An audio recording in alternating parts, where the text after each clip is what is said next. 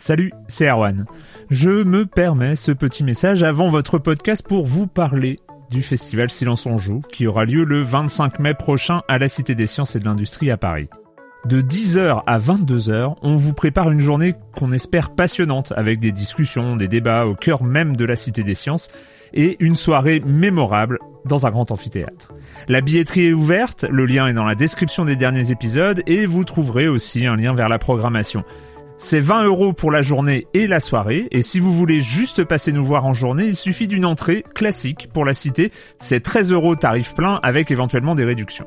C'est la première fois qu'on organise un truc pareil et on espère vraiment que vous répondrez présente et présent. En tout cas, nous, on a très envie de vous croiser de rencontrer celles et ceux qui nous écoutent chaque semaine. Rendez-vous donc le 25 mai et je vous laisse avec votre épisode de Silence en joue ou de la bande-annonce ou de Gâchette gauche ou de Dans la boucle. Enfin bref, bonne écoute.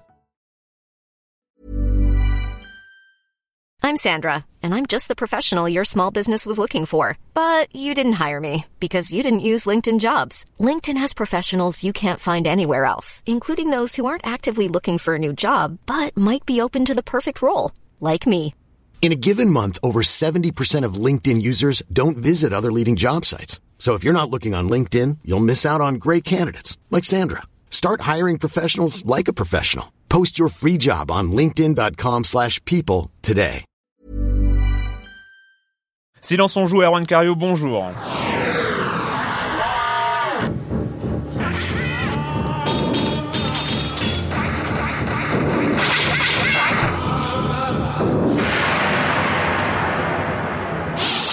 Aujourd'hui, on va parler chiffres de Capcom, le retour d'Abe, MGS4, le dernier jeu solo d'Atari peut-être, Monsieur Fall comme chaque semaine, Super Smash Bros Brawl avec le compte-rendu de Patrick qui est allé au Japon rencontrer le créateur, les chiffres du jeu vidéo en Europe et ce sera tout pour cette semaine. Mais je vais commencer pour accueillir, ouh ça faisait longtemps après une pause de deux semaines, euh, mes deux chroniqueurs favoris, euh, Clément Apap, bonjour Clément. Bonjour. Patrick Helio de Rogamer.fr. Bonjour Patrick. Bonjour Erwan.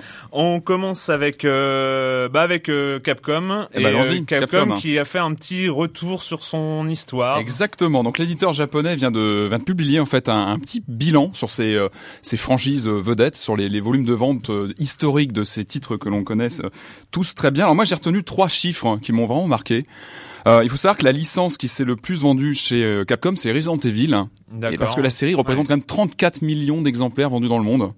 C'est quand même Ah pas oui. rien, c'est c'est quand même un monument. Donc c'est la licence, la série la plus vendue chez euh, chez Capcom. Ensuite, le jeu qui a été le plus décliné, parce qu'on sait que c'est un- Capcom, c'est un éditeur qui est assez expert dans l'art de, de décliner ses jeux. Fighter, hein. Megaman. Et voilà, Megaman, y a- Megaman, hein. mais Ah la, ouais. la série Megaman beaucoup, comprend quand même 120 titres Ah, différents. C'est quand même beaucoup, pas rien. hein, bah, Et combien qui sont arrivés jusqu'en Europe hein? Bah, beaucoup aussi quand même. Beaucoup. Pas tous, Ouais. hein, mais euh, voilà, 120 titres dans la série Cap Megaman, c'est pas rien. Et le jeu qui s'est le plus vendu signé Capcom, ça va, ça fait plaisir parce que c'est un titre qu'on a tous connu à l'époque et c'est Street 2. Fighter 2 Ah. sur Super Nintendo qui s'est vendu à 6 300 000 exemplaires dans le monde. Et Et il c'est- coûtait, cher à l'époque. Il était très hein. cher, on l'achetait en import nous à l'époque tout ça. Et c'est, euh, ça, fait plaisir parce que c'est vraiment un titre emblématique de Capcom, le, le- le Street Fighter 2 sur Super NES. Et voilà, c'est le titre qui s'est le. Mais c'est le 6 plus vendu. millions 6 millions c'est, C'est, c'est- euh, c'est- ça, ça paraît euh, pour un titre aussi légendaire que Street Fighter 2 ça paraît c'est sur presque une- pas beaucoup Mais c'est sur une, euh, une référence. C'est ouais. le Street Fighter 2, parce qu'après tu as dans le classement, tu as Ouais, Resident après, t'as Evil 2 les- qui était à 4 millions 9 et tu as le Super Street Fighter 2 Turbo qui s'est vendu par exemple à 4 millions euh, 100 000 oui. exemplaires. Et puis le Super Street Fighter 2 Turbo Extrême. euh, Voilà, plus, qui ont tous plus, fait beaucoup euh, de beaucoup de volume. Mais en tout cas, voilà, Street Fighter 2, le- la cartouche la plus vendue. D'accord. Euh, Clément, on va où on va reparler d'Abe. Oui, en fait, euh, de l'univers d'Oddworld. Euh, Oddworld, c'est un univers assez spécifique, assez onirique, assez. Enfin, c'était un univers c'est poétique. assez c'est- poétique. oui. et assez drôle. Euh, c'est un univers qui a été connu, si je me trompe pas, sur PlayStation 1 surtout. Le Ouais, premier, ouais, ouais, c'est ça. le ouais. Voilà. premier, ouais, et puis après, il est passé aussi sur Xbox avec deux titres, dont le dernier qui était dans l'univers d'Oddworld, qui était La Fureur de l'étranger. Un FPS Ouais, qui était Un plutôt en FPS, look. ouais, euh, mais ouais. voilà, mais qui était pas mal du tout. Et puis son créateur, euh, Lorne Lanning, a été un peu dégoûté, on va dire, du milieu du, du jeu vidéo. Et a Qui est, qui, est, qui est un des créateurs euh, de jeux vidéo, Un un, des peu, un peu médiatique, Voilà. euh, Qui vient est- du cinéma, je crois à la base. Il vient, vient du voilà, un, du un cinéma. côté un peu baba cool. Tout euh, à fait. et euh, il y a quelques années, si si je me trompe pas, il a indiqué son son souhait d'arrêter le jeu vidéo et de s'orienter vers le vers l'entertainment type film, série, etc. Et donc c'est une très bonne surprise, en tout cas pour moi, qu'il ait annoncé bah, son retour au jeu vidéo avec un titre. En même temps, son retour, il n'est pas vraiment parti parce qu'il n'a pas fait grand chose dans l'entertainment. il a peut-être essayé et il a peut-être au jeu vidéo. Hein, euh, et donc, ce qui est intéressant, c'est que euh, bah, ce, cet univers euh, d'Oddworlds va revenir en tant que jeu. Hmm. On ne sait pas si ce sera un, un, vrai jeu à part entière, si ce sera un jeu, un jeu par épisode, mais en tout cas, ça revient. D'accord, bah bonne nouvelle. On attend des nouvelles d'Abe et d'Oddworld. System is mine. Except for one. Sounds like the perfect job for me. Snake, I'm counting on you. Terminate Liquid. He's preparing to unleash his insurrection. Die, Snake! Your body is approaching its limit. How long do I have? When war becomes business, America had better sleep soundly while she still can. when armies are bought and sold, the Patriots are trying to control the digital flow of information. They've implemented a system that monitors every soldier engaged in combat action. Who is left in control?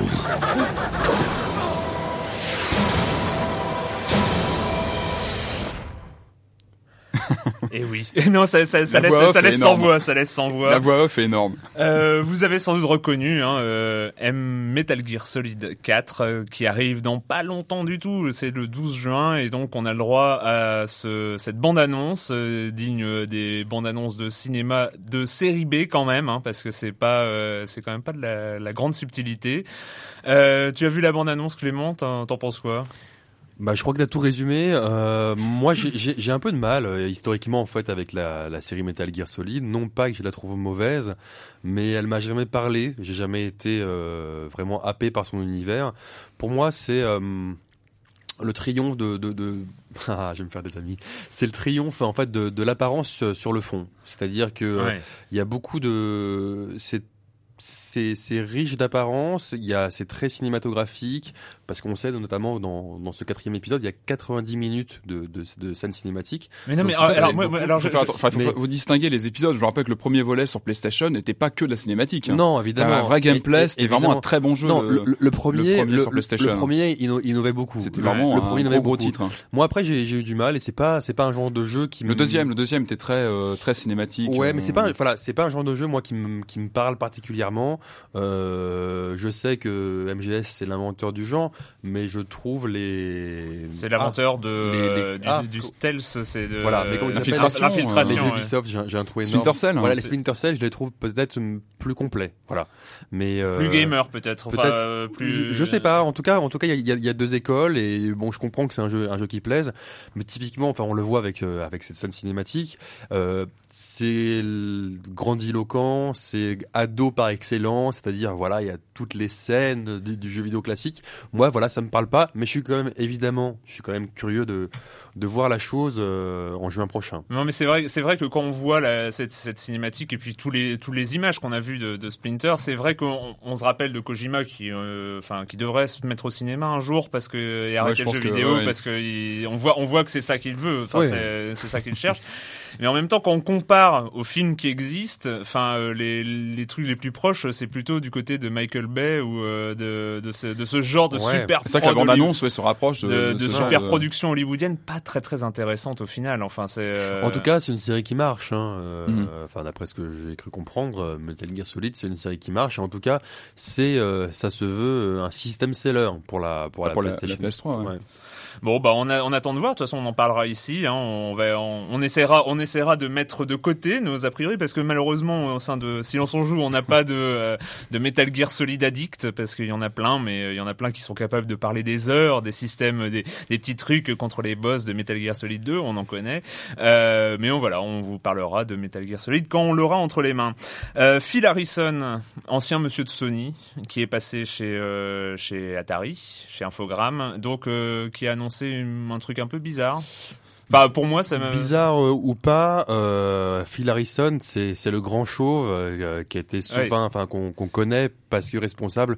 1m95 facile. Hein, Ouais, euh. au, au moins, euh, puisque c'était souvent donc le un, un présentateur en fait des shows E3 de, de Sony. Mm. Donc c'est comme ça qu'il est connu des joueurs.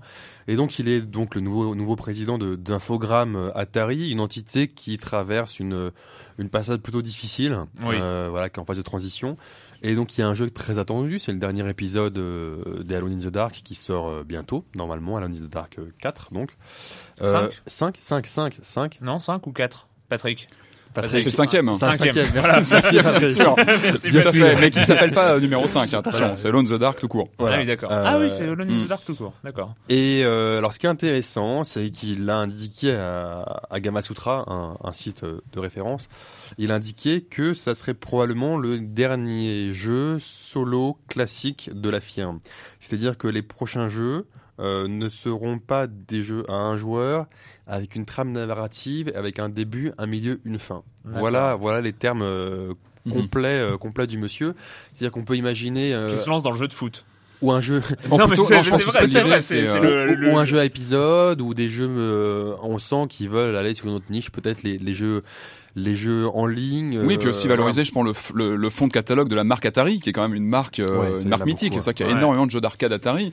Et- Et je pense que l'idée, c'est aussi d'amener pas mal de choses via le net, euh, des jeux en téléchargement, des choses comme ça. Je pense qu'il y a, il y a aussi cette Probablement. Puis, et orientation. puis, bah, euh, voilà, enfin je veux dire aujourd'hui pour une firme qui va pas très bien, euh, bon sauf si Alone in the Dark est un carton, hein, bah, on justement espère alors pour eux. ce qu'ils attendent en fait euh, ils, ils espèrent 2 à 3 millions Ouais. euh, Ils auront encore de des attentes assez légères, enfin Euh, euh, quand même. relative euh, voilà mais ouais.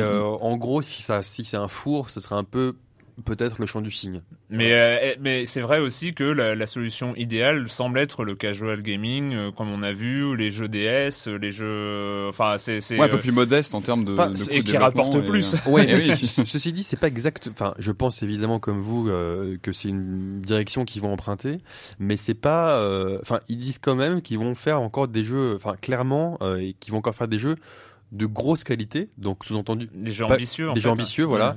Mais ça sera pas des jeux solo avec une trame narrative, un début, un milieu, une fin. Voilà. Mais parce que c'est vrai que même quand on voit une euh, une société comme Ubisoft par exemple qui marche beaucoup, enfin qui a des beaucoup de gros jeux, de grosses productions, une grosse partie de leur chiffre d'affaires aujourd'hui, c'est quand même la DS, c'est quand même le, Ouais, les- d'autres, les- les- des jeux à, à faible Mais coût de production. Quelque part, c'est quelque chose qu'on sent aussi déjà dans Alone in the Dark, parce Mm. que le jeu est construit autour de- d'épisodes en fait différents où on peut zapper Et d'un C'est ce qui était épisode à prévu au l'autre. début. Au début, c'était euh, santé C'était, être un, voilà, un jeu par épisode. Et Ouais. là, le jeu aujourd'hui, il est toujours construit autour d'épisodes en fait, hein, Hmm. qu'on peut zapper. Donc, on sent qu'il y a cette volonté de, de, de casser un peu la structure des jeux. Bon, de toute façon, moi j'attends quand même bien Alone in the Dark. J'ai envie C'est de que- le bon, on l'attend tous, ouais, c'est clair. On, on attend de voir. Ça, c'est aussi en juin d'ailleurs, je crois. Fin juin, je crois. Fin juin. Ouais. On en reparlera ici, je pense. Euh, bon, bah, on va accueillir après deux semaines de pause euh, Monsieur Fall et sa chronique jeux de société, Monsieur Fall de TrickTrack.net. Bonjour, Monsieur Fall. Bonjour mon cher Erwan. Si je dis Cuba, immédiatement vous pensez euh, Havane, vous pensez cigare, vous pensez alcool, rhum. Eh bien, Michael Reineck et Stefan Stadler pensent comme vous et ont décidé d'en faire un jeu. Et ce jeu, ils l'ont tout simplement nommé Cuba. Eh oui, pourquoi faire plus compliqué quand on peut faire simple? Cuba vient d'arriver sur les étals de nos boutiques, là, tout juste maintenant. Euh, en tout cas, il vient d'arriver en français, car il était disponible depuis quelques semaines déjà en version allemande, puis version anglaise. Mais grâce à Philosophia, un éditeur toujours à l'affût des bonnes nouveautés à nous traduire dans un bon français, il vient d'être euh, disponible dans notre langue, ce qui est plutôt, ma foi, agréable, car il y a quelques cartes dans le jeu qui possèdent un tout petit texte, et il est plus facile d'appréhender ce texte quand il est écrit en français. Avec Cuba, nous sommes dans le registre du jeu à l'allemande, c'est-à-dire un jeu avec des cubes en bois, des tuiles bien épaisses, un plateau fourni et riche, un jeu qui va faire appel à vos compétences de gestion et euh, d'analyse. Un jeu somme toute très classique, euh, enfin classique pour ceux qui sont un peu habitués à ce genre de jeu, puisque vous allez euh, récupérer un petit peu de ressources ici, que vous allez réinvestir là, pour pouvoir acheter un tel bâtiment qui va vous donner telle autre ressource, que vous allez pouvoir recycler, euh, vendre au marché ou envoyer au port pour marquer des points de victoire. Pour les habitués, c'est un jeu qui rappelle un petit peu Puerto Rico, le célébrissime et grand classique Puerto Rico, en peut-être un peu plus léger. Et même s'il n'est pas extrêmement novateur, Cuba a très bon goût. Euh, surtout si vous découvrez le monde du jeu de société, que vous décidez de passer un cap et d'aller taper dans du un peu plus compliqué que d'habitude. Donc je vous rappelle euh, Cuba de Michael Reineck et Stephen Stadler en français chez Philosophia pour 2 à 5 joueurs à partir de 12 ans pour des parties de 90 120 minutes. Vous le trouverez en boutique aux alentours de 45 euros. À la semaine prochaine mon cher Erwan et surtout n'abusez ni du cigare ni du rhum. Je vais essayer. Ça va pas être trop dur pour le cigare, mais hein. à la semaine prochaine, Monsieur Fall de TrickTrack.net. C'est toujours un plaisir.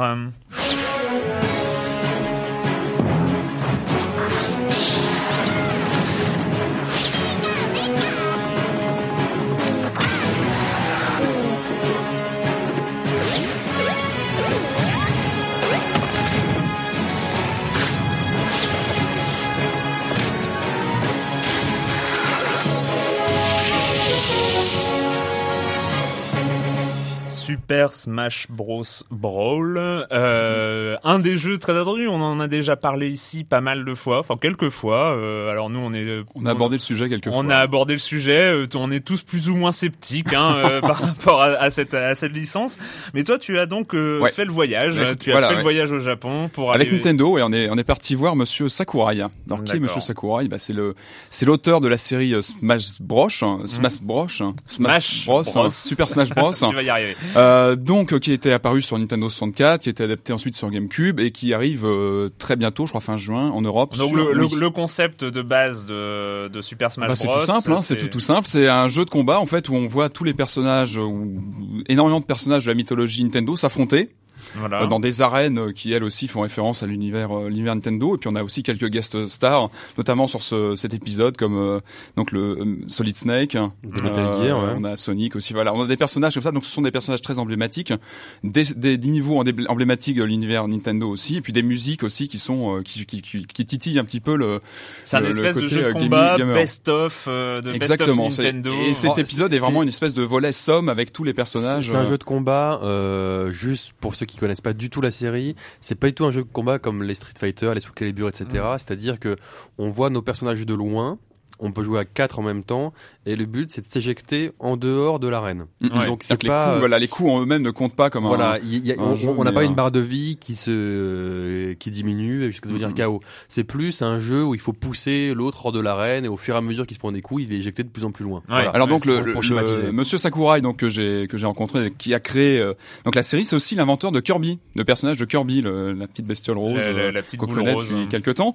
Euh, c'est aussi quelqu'un qui a travaillé avec Q Entertainment hein, avec Ah. euh, donc euh, la boîte il a, il- voilà il a, il a il a il a travaillé avec lui sur Meteos Ah, et c'est oh. aussi quelqu'un Total euh, qui, respect, euh, total respect, quand même hein, Meteos. attention c'est Ah c'est oui, pas oui. n'importe qui et Ouais. c'est euh, il tient aussi une rubrique euh, dans Famitsu Mm. euh, en tant que le développeur magazine, et le magazine. Euh, titre euh, au Japon. au Japon, euh, c'est le magazine référence euh, pour les gamers là-bas. Ouais. Donc voilà, c'est c'est un- c'est une vraie personnalité. Et euh, donc c'est intéressant, ce qui m'a donné un petit peu euh, son, bah, son son point de vue sur le développement. Mhm. Euh, en fait, il m'a expliqué que le développement avait commencé en octobre 2005, et c'était fini en donc euh, fin 2007. Donc, deux ans de développement, une grosse production donc. euh, donc avec une centaine de personnes à la fin du, du développement qui étaient euh, bah, sur le titre. Ah oui, c'est c'est c'est- pas rien quand même. Alors, il faut quand même dire qu'aujourd'hui, le, le donc euh, Super Smash Bros Brawl sur Wii est à quasiment 5 millions d'exemplaires vendus parce qu'il faut savoir qu'il est sorti euh, au Japon et aux États-Unis depuis quelques temps. Uniquement sur deux marchés, il a fait euh, près de 5 millions d'exemplaires. Oui, Donc c'est- vraiment un beaucoup. des titres les, les, les plus vendus sur, la console, c'est un phénomène. très attendu de toute Très façon. attendu Enfin, et euh, il y a, y a. Wii Fit, il y a Mario Kart, euh, ça c'est on est- c'est les classiques. Super Smash, et, euh, Super Smash toujours, devient euh, que, devient une licence voilà, obligatoire. c'est- en c'est fait. parce que c'est un, c'est un jeu convivial par excellence. Mm. On l'a dit, on peut jouer jusqu'à 4. C'est, c'est, on- c'est pas vraiment un- il n'y a pas vraiment de combat comme dans un combat classique. Mais je pense que si je jouais pas autant euh, sur la fibre nostalgique, c'est-à-dire que si on prenait les mêmes éléments de gameplay en remplaçant les personnages par des personnages euh, inventés pour l'occasion, je pense pas que J'avoue ça que moi j'avais autant. j'avais quoi. quand même des réserves sur le jeu. C'est vrai que j'ai jamais été un fan absolu. Moi j'ai craqué, c'est quand j'ai pu prendre le personnage de Rob. Vous voyez Rob, c'est le petit robot Ah, Nintendo petit robot, qui était disponible sur Voilà. NES. Il est dans le jeu. La fibre nostalgique. Voilà, il, est, il est super sympa à jouer Alors en je fait. sais pas pourquoi, en- mais j'avais j'avais l'intuition que tu étais j'allais une craquer cible, une sur- cible facile. Donc voilà, j'avoue, j'ai craqué sur Rob en pouvant jouer avec lui. C'est c'est juste, euh, c'est juste super marrant. Et, euh, et donc en fait, je lui ai demandé pourquoi autant de retard parce que le jeu donc sorti au Japon depuis Mais quelques oui, parce mois que moi je me maintenant. rappelle qu'il y avait eu une conférence euh, à un E3. À un E3, ouais, je crois qu'on était allé en même temps à cette conférence, Tout à fait. Clément. Oui, oui, oui, exact, Où on avait eu, euh, on avait eu, bah, c'est là où il y avait eu cette annonce de, de, de- Solid de Snake. Solid Snake dedans, Ouais. C'était voilà où ils ont annoncé les nouveaux Et, personnages. euh, et en fait, à l'ép- à l'époque, ils disaient, on, Ils avaient préparé un truc énorme. On s'attendait à un tru- on s'attendait à une, une- à une- je sais pas, un truc énorme qu'ils allaient nous dire et, Et- c'était voilà, c'était ça. et on s'est retrouvé dans un amphithéâtre avec euh, une centaine de journalistes spécialisés. mais, mais vraiment et trié sur le volet, tu vois, c'était Euh, ultra secret. Ouais, et, euh, Et ça, bon, voilà. Solid Snake. Bon, Solid Snake. bref. Alors donc pourquoi ce retard On Oui. y vient parce que c'est quand même Voilà. euh, on a quand même le jeu retard euh, plusieurs mois avant les après les Américains et les, Japonais. Donc d'après lui, ça viendrait euh, notamment à cause des, des personnages des Pokémon. Hein. Parce que des problèmes de traduction des personnages, des noms des personnages, etc., des droits, parce que c'est une boîte euh, qui, qui gère euh, les, les. Il a les pas eu un peu de mal à trouver une excuse parce que ça me semble un petit peu Euh, foireux quand et même. euh, visiblement des ajustements techniques aussi sur la version sur la version européenne. Voilà, D'accord. c'est ce que c'est ce qu'il m'a dit en Et, personne lui-même. Est-ce que, est-ce que, parce qu'à l'époque, je me rappelle quand même du détail de cette conférence, c'est que le Super Smash Bros. Brawl n'était pas censé se servir de, des fonctionnalités Wii. Bien sûr, et c'est ce qu'il l'assume lui-même. Il a pris le, il, affiche clairement le parti pris de dire moi je, je veux un gameplay euh, en fait qui Donc, revient en fait, vraiment on, à un on gameplay tient euh, la Wiimote. euh, où tu prends le game le, le pad GameCube Ah, et carrément c'est à la limite plus euh, voilà c'est pas le but du jeu c'est pas du tout d'avoir un jeu qui exploite complètement les l'interface simple, hein, oui c'est mais c'est vraiment euh, ouais, j'ai, c'est j'ai, un- j'ai toujours trouvé un, gameplay peu euh, bordélique en fait. Hein, Ouais, mais c'est le but du jeu, je pense. les hein, parties sont très, c'est facile. À, en fait, c'est facile à prendre en main. C'est ça tout l'intérêt, c'est qu'on peut jouer très facilement, prendre un personnage, s'amuser avec. Puis après, je pense qu'en creusant, bah, on débloque des personnages, etc. Oui, c'est un jeu qui est assez fan. Hein. Oui, ah oui, oui, il y a- même, y a- parmi les gros joueurs, c'est pas un jeu enfantin forcément. Les gros gamers, il y en a beaucoup. Bah, qui quand on voit jouent les à volumes ça. de vente, on se dit, ouais, il y a quand même un, un sacré public derrière qui euh, visiblement euh, suit la série. Et donc, euh, ça, tout s'est bien passé, l'entretien. Ça euh, s'est bien il passé, cool. euh, tout à fait. Ouais, ouais, on a, on a bien discuté, donc c'était euh, c'était super intéressant. Et bah, il m'a expliqué que justement que la, la, la version qui avait été la plus dure pour lui à, à développer, c'était la version N64, hein, parce qu'il Ouais. partait de zéro. Et là, il savait, en fait, en abordant la version Wii, il savait exactement là où, où il voulait aller, en fait. Ouais. Plus de Il a, refait, personnages. il a refait la même chose en fait avec avec plus de personnages quoi. Enfin, Ouais, si, on, c'est- si on veut être un peu taquin, mais c'est c'est c'est- Non, c'est je pense son a- genre, Non, je pense que c'est plutôt une formule qui se qui se développe, qui trouve son son rythme de croisière. Alors bah d'ailleurs il sort en Europe et alors les- Enfin, le jeu le jeu en Europe le jeu vidéo en Europe 31% de joueurs hein, 31% de joueurs sur tous les Européens il y a 31% de joueurs Ouais, entre les- les derniers chiffres Entre hein. les 16 49 ans. Donc euh, oui, 16 49 ans donc c'est la Fédération européenne des lois des logiciels interactifs. qu'on connaît pour le PEGI Tout à les, fait. les signes 18 plus Euh, 16, 12 ans, voilà, euh, qui a commandé un rapport à l'Institut Nielsen qui vient de le publier. Alors il y a beaucoup beaucoup de chiffres dedans, on va pas rentrer dans, dans, tous les détails. Ce qui est intéressant euh, à retenir, c'est une évolution euh, assez exceptionnelle du marché du jeu vidéo euh, en Europe, Mm. Puisque ça fait plus de 25% par rapport à l'année précédente. Donc c'est quand même une augmentation assez énorme. Donc on arrive à 7,3 milliards d'euros de chiffre d'affaires pour les jeux, 5,7 pour le hardware, donc les, Ah oui. les, les consoles, donc c'est quand même assez énorme. Et donc euh, le principal euh, foyer, le principal marché reste les- le Royaume-Uni. Euh, avec 2,3 milliards. qui est d'ailleurs euh, aussi le, le principal euh, marché créateur en Europe les Ouais. studios les studios de c'est création c'est avant tout pour les consoles, hein, pour ouais. le marché console, Tout à fait. l'Angleterre. Ouais. Et donc, euh, donc le Royaume-Uni avec 2,3 milliards, la France juste derrière, 1,6 milliard, donc devant l'Allemagne, l'Espagne et l'Italie. Mm. Et voilà. Et euh, non, ce qui est, ce qui est intéressant, c'est de voir aussi que l'âge moyen du joueur, euh, bah, voilà. Ça, alors moi la dernière fois la dernière fois que j'ai regardé c'était 28 ans Alors en Espagne, c'est 26 ans. C'est 30 ans en Finlande et c'est 33 au Royaume-Uni. En 33. France, on, on sait pas, mais en gros, voilà. Donc le, c'est le- 33 ans au Royaume-Uni Voilà. quand même donc le, le joueur moyen euh, vieillit et donc ce qui est à retenir donc c'est une évolution exceptionnelle euh, du marché, c'est la suprématie encore marquée du, du PC contrairement Ça c'est étonnant. Voilà, ça c'est étonnant. Alors en Allemagne ça l'est pas tant parce qu'on a tout, on sait toujours Alors, que c'est un la question qu'on se pose, euh, c'est que est-ce qu'une personne qui joue des mineurs euh, quand on l'interroge, est-ce est-ce qu'elle on, a, dit on a euh, toujours les mêmes débats. Voilà, est-ce qu'elle dit je suis joueur PC Voilà, c'est c'est la question. Et puis bon bah c'était attendu, mais il y a quand même l'évolution euh, continue euh, et progressive euh, euh, des femmes euh, sur le marché du jeu vidéo. Donc ça c'est voilà, c'est ça c'est les trois. Et sur euh, sur une des quand même des Et sur consoles la, sur la euh, DS, notamment sur la est DS, c'est une- la console sur laquelle il y a plus, deux fois plus de joueuses que de joueurs. Deux fois plus. Ouais, apparemment. Ça en fait Europe. 66 Niveau Europe, 33. Euh, c'est pas, c'est pas 66-33, je crois que c'est 30 à 15 ou, euh, ou, ou 15 à 9 plutôt, 15 à 9, voilà, ou 15 à 10. 15 à 10. Donc, Alors, euh, deux tiers. Ah oui, euh, Deux en, tiers, mi- en millions, c'est Voilà, ça. voilà. Ah oui, d'accord. euh, 15. euh, ah à oui. 10%, le pourcentage, etc. Donc c'est voilà, c'est assez, euh, c'est assez, euh, c'est un marché assez large. Donc on voit que ça, le marché se porte bien et que l'Europe est un, est, est vraiment pas la troisième roue du carrosse comme depuis longtemps après le Japon et les, et les États-Unis. C'est vraiment un marché porteur pour le jeu vidéo. Euh, L'enquête est en ligne, je suppose. L'enquête est en ligne, euh, elle est assez, assez riche, assez, assez touffue. Bon, bah, on vous invite donc à aller la lire. On va pas vous faire un rapport complet. Eh ben, on en a fini cette semaine avec le jeu vidéo. Après deux semaines de pause, ça fait du bien quand même de revenir ici. Euh, et la question rituelle, vous n'allez pas y couper. Et quand vous ne jouez pas, vous faites quoi? Clément, pardon. Ah, oui. non, Oui, oui, oui. ah, Ah oui, Nous, on ah attend, on va pas prendre la parole comme ça. Clément, on va- allez, tiens. alors en fait, moi j'ai cherché. Euh, j'ai- donc je vais parler de quelque chose que je n'ai pas lu, mais que j'ai cherché, mais je voulais en parler.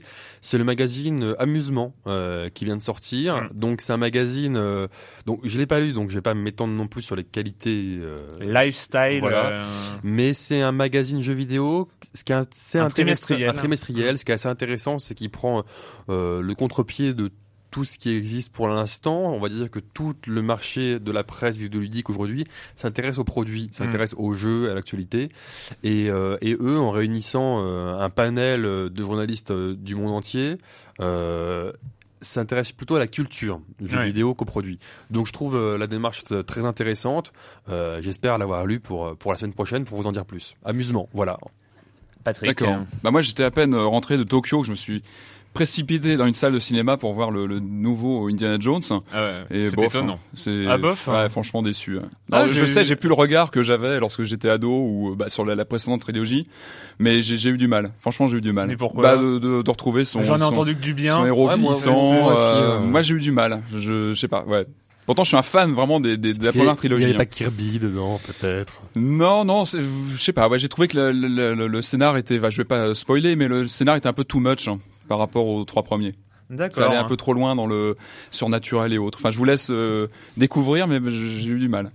Bon bah moi euh, j'avoue je, re- je reviens un peu euh, je redébarque. Donc euh, pour l'instant je me remets de, de comment on appelle ça le jet lag. Euh, donc euh, j'ai du mal à dormir la nuit etc sinon juste avant de partir j'avais continué. J'avais vu je sais pas si j'en avais déjà parlé ici la quatrième saison de Battlestar Galactica qui est un vrai plaisir et la, sans doute la meilleure série de SF de tous les temps que je conseille à tous ceux qui ne l'ont pas vu mais il doit plus en avoir beaucoup. Merci à tous. On se retrouve donc très bientôt pour parler jeux vidéo sur Libé Labo.